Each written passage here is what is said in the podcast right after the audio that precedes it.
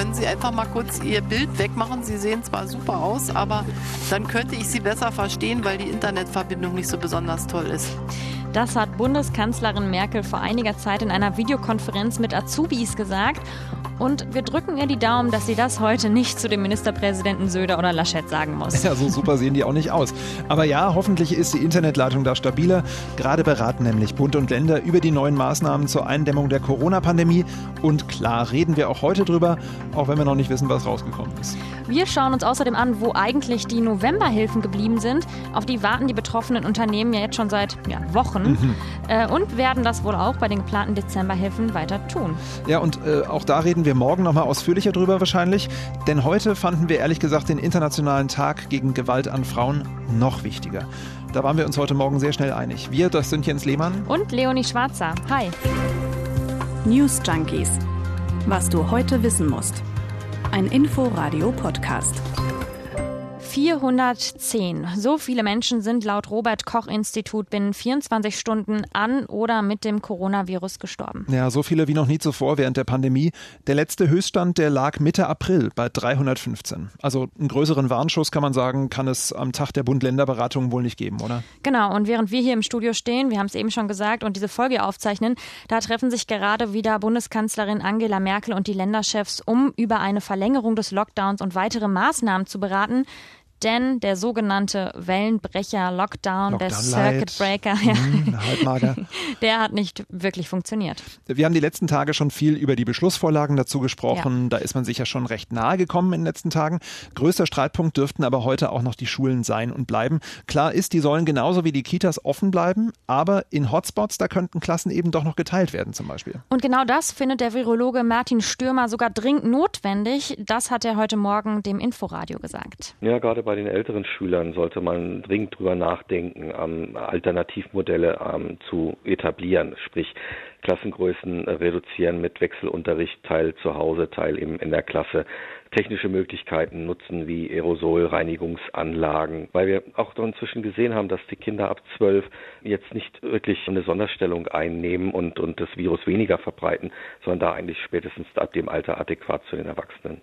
Und er schlägt auch vor, Busse und Bahnen häufiger fahren zu lassen ist auch verständlich, wenn man ja. sich überlegt, wie eng Schülerinnen und Schüler wie in so einer Konservenbüchse da normalerweise aneinander gedrängt stehen. Definitiv. Bund und Länder denken auch noch an einen früheren Beginn der Weihnachtsferien nach. Der Bund will schon am 16. Dezember damit anfangen. Die Länder wollen erst zwei Tage später die Schulen zumachen äh, und Kindern und Eltern damit dann auch die Chance geben, äh, vor Weihnachten in so eine freiwillige Selbstquarantäne zu gehen. Wir sind gespannt, was rauskommt. Und wenn ihr diesen Podcast zu Ende gehört habt, vielleicht gibt es ja dann schon eine Einigung. Wer weiß. Oder Wer weiß. vielleicht auch erst nach der Tagesschau. Was aber schon mal klar ist, heute werden die Beschränkungen in den Dezember verlängert. Das heißt auch Restaurants, Bars, Hotels, Fittis und so weiter, die bleiben weiter zu, genauso auch Kultureinrichtungen. Und da kratzen sich natürlich viele Unternehmer jetzt am Kopf und sagen, ich habe ja noch nicht mal die Hilfen ausgezahlt bekommen, die mir beim letzten großen Bund-Länder-Treffen vor drei Wochen versprochen wurden. Wo bleiben die eigentlich? Diese betroffenen Personen und Unternehmen, die sollten da ja eigentlich Zuschüsse in Höhe von 75 Prozent ihres durchschnittlichen Umsatzes aus dem letzten November bekommen. Und genau diese Hilfen sind aber gerade erst von der EU freigegeben worden was mich ehrlich gesagt auch gewundert hat, weil ich wusste gar nicht, dass das nötig ist, dass die so bewilligt werden müssen. Es ist aber so, dass eben alle Hilfsprogramme wirklich von der Wettbewerbskommissarin einmal freigegeben werden. Mhm. Eben auch, um Wettbewerbsverzerrungen zwischen den Mitgliedstaaten zu verhindern. Ist ja klar, wenn die unterschiedlich viel Geld in ihre Wirtschaft pumpen, dann sorgt das für Ungerechtigkeit. Und bei kleineren Beträgen unter einer Million Euro pro Monat ist das gar kein Problem scheinbar. Diese Hilfen, die hat Brüssel schon vor Monaten genehmigt und die durften auch schon vorher ausgezahlt werden. Aber bei ein bis drei Millionen Millionen Euro Zuschuss. Da gibt es dann schon Probleme. Genauso kritisch wird es dann übrigens, äh, dass die Novemberhilfe, so wie der Name ja schon sagt, jetzt auch nur für den November genehmigt wurde in hm. Brüssel. Das sagt auch der Europaanwalt Jens-Peter Schmidt. Die 1 bis 3 Millionen Euro, die gilt tatsächlich nur für die Ausfälle des Monats November. Das heißt, die Diskussion wird jetzt sein, inwieweit diese Beihilfe nochmal verlängert werden kann. Dann müsste sie aber wiederum notifiziert werden. Die Kommission will sich das angucken. Hier ist natürlich eine unglaubliche Anzahl von Unternehmen, Kleinstunternehmen, Solo-Selbstständigen betroffen, sodass ich mir vorstellen könnte, dass das eine Weile dauert. Ganz schön bürokratisch, finde ich. Auf jeden Fall, ja. Also die Novemberhilfen, die kriegt man wohl erst im Dezember und die Dezemberhilfen kriegt man wohl erst im Januar. Also irgendwie so eine ganz eigene Logik auf, auf jeden, jeden Fall. Fall ja. Hätte man ihnen vielleicht aber auch mal einen anderen Namen geben können irgendwie, oder? Ja. Wir müssen jetzt über ein sehr ernstes Thema reden, denn heute ist der internationale Tag gegen Gewalt an Frauen. Von heute an bis zum 10. Dezember, dem Tag der Menschenrechte, gehen dann auch internationale Aktionstage zu dem Thema. Und ihr habt es vielleicht schon gesehen, ganz viele Gebäude werden orange angestrahlt oder Denkmäler werden mit Stoff in dieser Farbe umhüllt. Und das hat auch einen Grund, denn Orange ist die Kampagnenfarbe der Organisation UN Women der Vereinten Nationen. Und schon seit 1981 organisieren Menschenrechtsorganisationen wie zum Beispiel Terre des Femmes an diesem Tag Veranstaltungen zu dem Thema. 1999 dann, also vor über 20 Jahren, haben die Vereinten Nationen den Gedenktag, diesen internationalen Tag gegen Gewalt an Frauen, offiziell aufgegriffen. Ja, und bevor wir inhaltlich jetzt näher darauf eingehen, stellt man sich erstmal natürlich die Frage, was ist denn überhaupt Gewalt gegen Frauen und wo fängt sie an? Und da habe ich eben mal einen Blick in die Istanbuler Konvention geworfen. Das ist ein völkerrechtlicher Vertrag, äh, den hat der Europarat vor neun Jahren veröffentlicht. Und diese Konvention, die verpflichtet die Staaten, also zumindest die, die daran teilnehmen, durch Gesetze und politische Programme sicherzustellen, dass Frauen eben vor Gewalt geschützt werden. Ja. Und diese Konvention, die hat deutlich über 100 Seiten. Also wir könnten damit jetzt irgendwie noch vier Podcast-Folgen füllen, wenn wir näher auf sie eingehen wollen würden. Und in dieser Istanbul-Konvention äh, wird Gewalt gegen Frauen definiert als, ich zitiere jetzt, eine Menschenrechtsverletzung und eine Form der Diskriminierung der Frau und bezeichnet alle Handlungen geschlechtsspezifischer Gewalt, die zu körperlichen, sexuellen, psychischen oder wirtschaftlichen Schäden oder Leiden bei Frauen führen oder führen können, einschließlich der Androhung solcher Handlungen, der Nötigung oder der willkürlichen Freiheitsentziehung, sei es im öffentlichen oder privaten Leben. Zitat Ende. Also man merkt, das ist ein weites Feld. Gewalt beginnt ja. Schon mit der alltäglichen Anmache, mit frauenfeindlichen Witzen zum Beispiel. Und es geht eben auch um psychische Gewalt, wie zum Beispiel Stalking oder Herabwürdigung. Ist ein riesiges Themenfeld. Gewalt gegen Frauen hat einfach sehr viele Gesichter, muss man leider sagen. Genau, und eine Form von Gewalt, die auch immer wichtiger wird, ist digitale Gewalt. Zum Beispiel, wenn man beleidigende Nachrichten in den sozialen Medien bekommt, das, das kennen ganz viele Frauen. Und das können auch ganz unterschiedliche Formen der Belästigung oder Diskriminierung in den sozialen Netzwerken oder im Internet sein. Und das ganz Besondere an eben dieser digitalen Gewalt ist, dass sie rund um die Uhr stattfinden kann. Klar, das endet eben nicht, wenn die Uni vorbei ist oder wenn die Schule vorbei ist, sondern das kann jederzeit und eben auch nachts passieren. Und außerdem wird bei digitaler Gewalt auch sehr häufig ein großes Publikum erreicht. Also die Sachen können ganz schnell weiter verbreitet werden, die können geteilt werden. Ja, wenn man überlegt, was manche Tweets bei Twitter für ein, für ein riesen Publikum haben. Mhm. Und sie können halt im Nachhinein auch echt schwer wieder gelöscht werden. Äh, ja. Außerdem können Täterinnen und Täter häufig anonym agieren und dadurch sinkt natürlich auch die Hemmschwelle. Ähm, ob ich jemanden im Bus oder eben anonym bei Facebook beleidige, das macht einen großen Unterschied. Mhm. Und digitale Gewalt hängt auch häufig mit analoger Gewalt, sagen wir mal, zusammen, wenn zum Beispiel äh, Gewalt im digitalen Raum einfach fortgesetzt wird. Ein Partner belästigt seine Partnerin erst bei WhatsApp und später auch in der gemeinsamen Wohnung. Solche Fälle gibt es ja durchaus nicht selten. Mhm. 70 Prozent der Frauen zwischen 18 und 24 haben Diskriminierungen und Beleidigungen im Internet schon erlebt. Das hat zumindest jetzt eine Umfrage der Nichtregierungsorganisation Plan International ergeben. Und von dieser digitalen Gewalt, da unterscheidet man auch nochmal ganz unterschiedliche oder verschiedene Formen. Zum Beispiel gibt es Diskriminierung oder auch Hate Speech. Das ging ja schon in der letzten Zeit häufig durch die Medien. Das ist quasi eine digitale Form der Menschenfeindlichkeit, die sich eben gegen bestimmte Personen richtet und sich häufig äußert in abwertender, menschenverachtender und volksverhetzender Sprache. Oder man nehme unerwünschtes Sexting, heißt man bekommt anzügliche Nachrichten oder pornografische Bilder und Videos, wenn man es nicht möchte. Oder Sextortion, dabei wird angedroht, intimes Bildmaterial einer Person zu veröffentlichen. Und das letzte Beispiel ist noch Cybermobbing, also wenn jemand aus einer Gruppe ausgegrenzt wird, zum Beispiel einer WhatsApp-Gruppe, also wenn da einfach jemand systematisch quasi ja, gemobbt wird. Und wir könnten im Prinzip diese Liste auch noch ewig weiterführen. Also es ja. gibt noch ganz viele andere Formen. Ja, leider. Die deutsche Beratungsstelle und Hotline Hate Aid äh, für Opfer von Hate Speech, also Hassreden im Internet, die hat zum Tag der Gewalt gegen Frauen bessere Gesetze zum Schutz von Frauen gefordert wenn eine Person erniedrigt wird, als Frau niedergemacht wird, wenn die Diskussion also nicht mehr sachlich ist, dann ist das eine Beleidigung und wahrscheinlich rechtswidrig. Die Geschäftsführerin von Hate Aid, Annalena von Hodenberg, die hat heute im Inforadio erzählt, warum das trotzdem nicht reicht. Also das Problem ist, dass wir ähm, vor allen Dingen beim ähm, Beleidigungstatbestand eben sehen, dass ähm, Frauen ähm, in den meisten Fällen selber dagegen vorgehen müssen. Das heißt, das ist nicht von öffentlichem Interesse. Eine Staatsanwaltschaft wird dann sagen, na ja, Sie sind da ja persönlich angegriffen worden. Das heißt, da müssen Sie auch persönlich vorgehen. Und das müssen Sie dann entweder auf dem Privatklageweg machen oder Sie müssen es zivilrechtlich machen.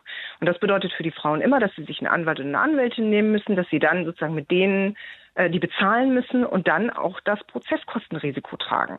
Und das kann für eine Äußerung bis zu 4000 Euro sein. Und das Problem ist eben, dass dann eben die meisten Frauen oder auch Männer äh, sagen, das ist mir ein zu großes Risiko und dann ja. eben erst gar nicht diesen rechtlichen Schritt gehen. Und wenn Frauen in der Öffentlichkeit angegriffen, mundtot gemacht werden, dann sei das von öffentlichem Interesse. Das hat Annalena von Hodenberg heute auch im Inforadio erzählt. Und deswegen fordern wir, dass man Beleidigungen zu ähm, relativen Antragsdelikten macht. Das heißt, wenn es besonders schwere Beleidigungen gibt, wenn wir sehen, dass Frauen sozusagen sehr gezielt angegriffen werden, dass es Massen an Kommentaren sind, die diese Frauen abbekommen, dass sie eine hohe Reichweite haben und besonders schwerwiegend sind, dann fordern wir, dass eben eine Staatsanwaltschaft sagt, das ist jetzt nicht mehr nur das Problem von der einzelnen Frau alleine, sondern das ist ein gesellschaftliches Problem. Sagt Annalena von Hodenberg von Hate Aid. Und auf jeden Fall kann man sagen, digitale Gewalt ist kein Kavaliersdelikt, sondern eine Straftat. Und auch in diesem Fall könnten wir wahrscheinlich noch drei Folgen darüber sprechen. Mhm.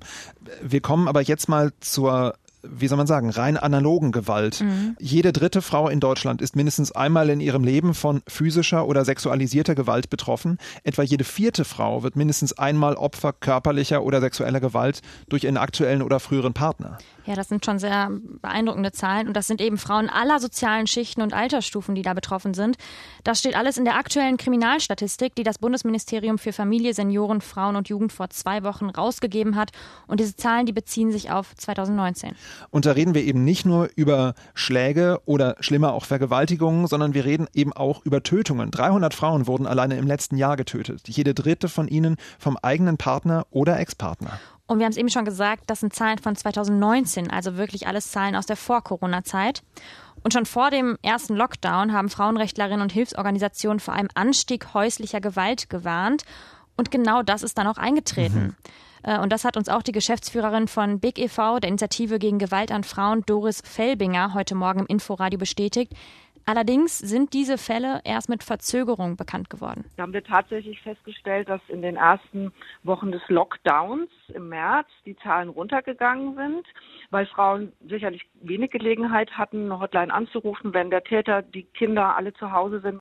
Aber als dann dieser Lockdown gelockert wurde, haben wir über 30 Prozent mehr Anrufe gehabt in den ersten zwei Wochen. Das heißt, dass da, wo vielleicht schon Gewalt vorhanden war, das noch schlimmer wurde. Da, wo die Situation zu Hause sehr kritisch war, vielleicht auch ähm, Gewalt erst entstand. Das ist irgendwie wie so ein Brennglas, der Lockdown, wo einfach Sachen, die eh schon bestehen, einfach nochmal dramatischer werden können. Und das ist ja auch logisch, wenn man so eingesperrt ist, mhm. wenn man sonst zur Arbeit geht, wenn man mal Freunde trifft, wenn man Hobbys hat, dann, dann ist ja klar, dass solche Sachen nicht ganz so ausarten es ist ja so, dass der Stress, den wir ja alle irgendwie im Lockdown empfinden, in solchen extremen Fällen dann eben zu psychischer oder physischer Gewalt führen kann, innerhalb von Beziehungen, innerhalb von Familien. Und das bestätigen auch die Zahlen von den zuständigen Ministerien in den Bundesländern. Und die Nachrichtenagentur dpa, die hat nach aktuellen Fallzahlen gefragt und von fast allen zur Antwort bekommen, ja, es gibt teils deutlich mehr Fälle von häuslicher Gewalt. Und das Redaktionsnetzwerk Deutschland ist einen anderen Weg gegangen. Die haben beim Verein Frauenhauskoordinierung angefragt und auch da das gleiche Ergebnis. Die Zahlen haben sich zum Teil enorm erhöht. Und all diese Zahlen sind übrigens nur die bekannten Fälle, ne? Ja. das sogenannte Hellfeld. Die Dunkelziffer, die ist viel größer. Und so wie Doris Felbingen das gerade schon erklärt hat, viele Frauen haben in diesen Tagen einfach komplett keine Chancen oder zumindest wenig Chancen, mal bei der Hotline anzurufen oder sich nach Hilfe umzusehen weil eben oft der psychische Druck groß ist oder den Frauen wird das Telefon weggenommen mhm. oder sie werden eingesperrt.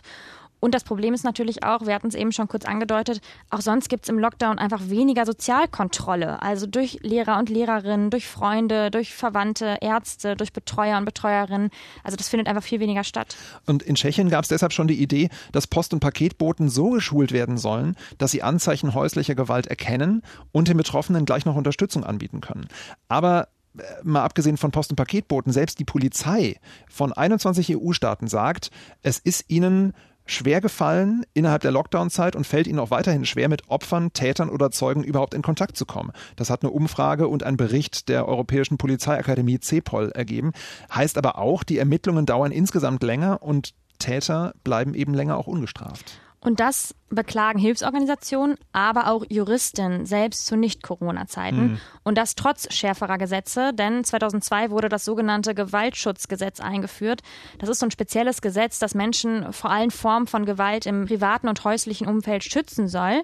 Und dazu kam auch noch, dass schrittweise fast alle Polizeigesetze der Bundesländer erweitert wurden, um zum Beispiel auch Täter aus der gemeinsamen Wohnung verweisen zu können. Das ist die Seite der Exekutive, aber bei der Judikative, also in Gerichtsverhandlungen, spielt das dann offensichtlich nur eine geringere Rolle. Das beklagt zumindest der Juristinnenbund. Da sprechen Richterinnen und Richter nur verschämt von unten rum, wenn es um sexualisierte Gewalt, also sprich Vergewaltigungen oder ähnliches geht. Und nur selten wird beim gewaltsamen Tod eines Partners oder Ex-Partners auch wirklich von Mord gesprochen.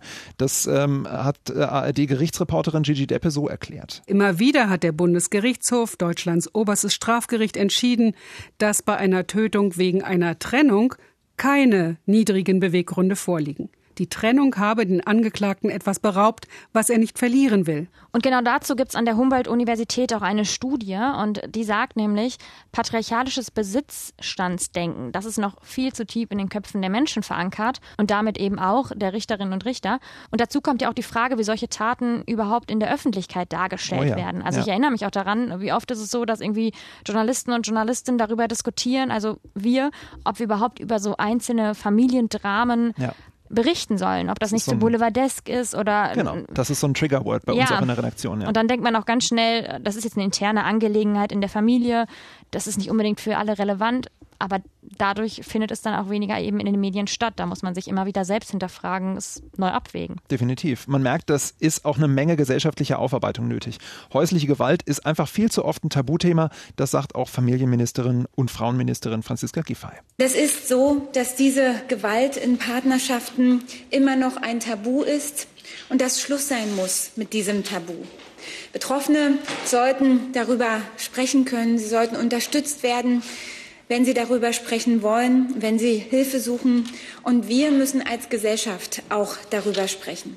Und genau deshalb gibt es das Aktionsprogramm Gemeinsam gegen Gewalt an Frauen, also sozusagen die deutsche Umsetzung der Istanbul-Konvention, über die wir vorhin schon gesprochen haben. Wir haben jetzt ganz schön viel über häusliche Gewalt, über Gewalt, über digitale Gewalt gesprochen und wenn ihr sagt, ich habe eine Freundin, die wird eingeschüchtert oder geschlagen oder ihr hört es bei euren Nachbarn oder Nachbarinnen oder ihr habt vielleicht selbst sowas erlebt, erlebt es noch, dann ruft zum Beispiel das bundesweite Hilfstelefon Gewalt gegen Frauen an. Das könnt ihr rund um die Uhr erreichen unter 08000 116 016. Oder ihr schaut mal auf der dazugehörigen Seite hilfetelefon.de nach und man kann nur hoffen, dass das Beispiel aus Nordrhein-Westfalen Schule macht. Da können Betroffene zum Beispiel jetzt auch in Apotheken gehen und nach der sogenannten Maske 19 fragen. Das ist ein Codewort, bei dem die Mitarbeitenden dann genau wissen, dieser Frau, der muss ich jetzt helfen. So, ich äh, habe jetzt lange Haare, färbe sie mir weiß und äh, spitze das München und sage, wer eine Jogginghose trägt, der hat die Kontrolle über sein Leben verloren. Kennen wir alle. Vor mir steht Karl Lagerfeld. Genau. Genau, er hat das nämlich gesagt, aber lange vor Homeoffice und Corona. Und ich würde sagen, vielleicht wird er seine Aussage jetzt auch nochmal revidieren. Ja, vielleicht, denn die Verkaufszahlen zeigen es, die Jogginghose ist total im Trend gerade. Der Vorstandschef von Tommy Hilfiger hat zum Beispiel gesagt, den Trend zu Casual, zu leichter, bequemer und lockerer Mode, den gibt gibt es schon länger. Diese Casualisierung habe aber durch die Corona-Krise noch total zugenommen. Ich, ich, liebe das Wort Casualisierung. Mhm. Genauso ein schönes Wort wie Waist-Up-Dressing. Äh, das heißt, ab Taille aufwärts ordentlich anziehen, Bluse oder Hemd schön gebügelt und ab Taille abwärts hingegen ruhig casual mit Jogginghose, ungebügelt, whatever. Mhm. Das sieht ja niemand in der Videokonferenz. Definitiv. Und im Hintergrund noch den Paravent mit dem Bücherregal da genau. genau. Äh, also, Waist-Up-Dressing gilt nicht für uns. Wir sind ja nicht im Homeoffice nee. hier, wir sind in der Redaktion und laufen auch die ganze Zeit hier irgendwie im Redaktionsraum rum. Für uns gibt es dann Jogginghose erst nach Feierabend. Man kann uns ja durch den Podcast nicht sehen, aber wir stehen hier beide sehr schick in Jeans. Allerdings. Pulli, Jawohl. gebügelt und geschniegelt.